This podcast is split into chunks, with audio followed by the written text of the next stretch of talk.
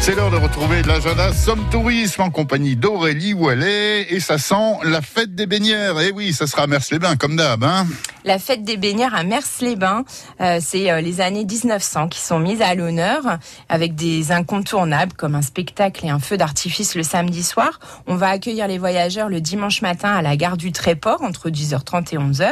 On a bien sûr le dimanche midi le traditionnel bain de mer en costume, un grand défilé costumé à 15h30 et euh, tout le week-end une découverte des métiers anciens, des jeux traditionnels. Il y a des expositions et des ventes de costumes et d'accessoires, des bistrots 1900 qui s'installent, des souffleurs de verre, des démonstrations de sauvetage en mer avec des terres neuves, des animations musicales, des balades en calèche.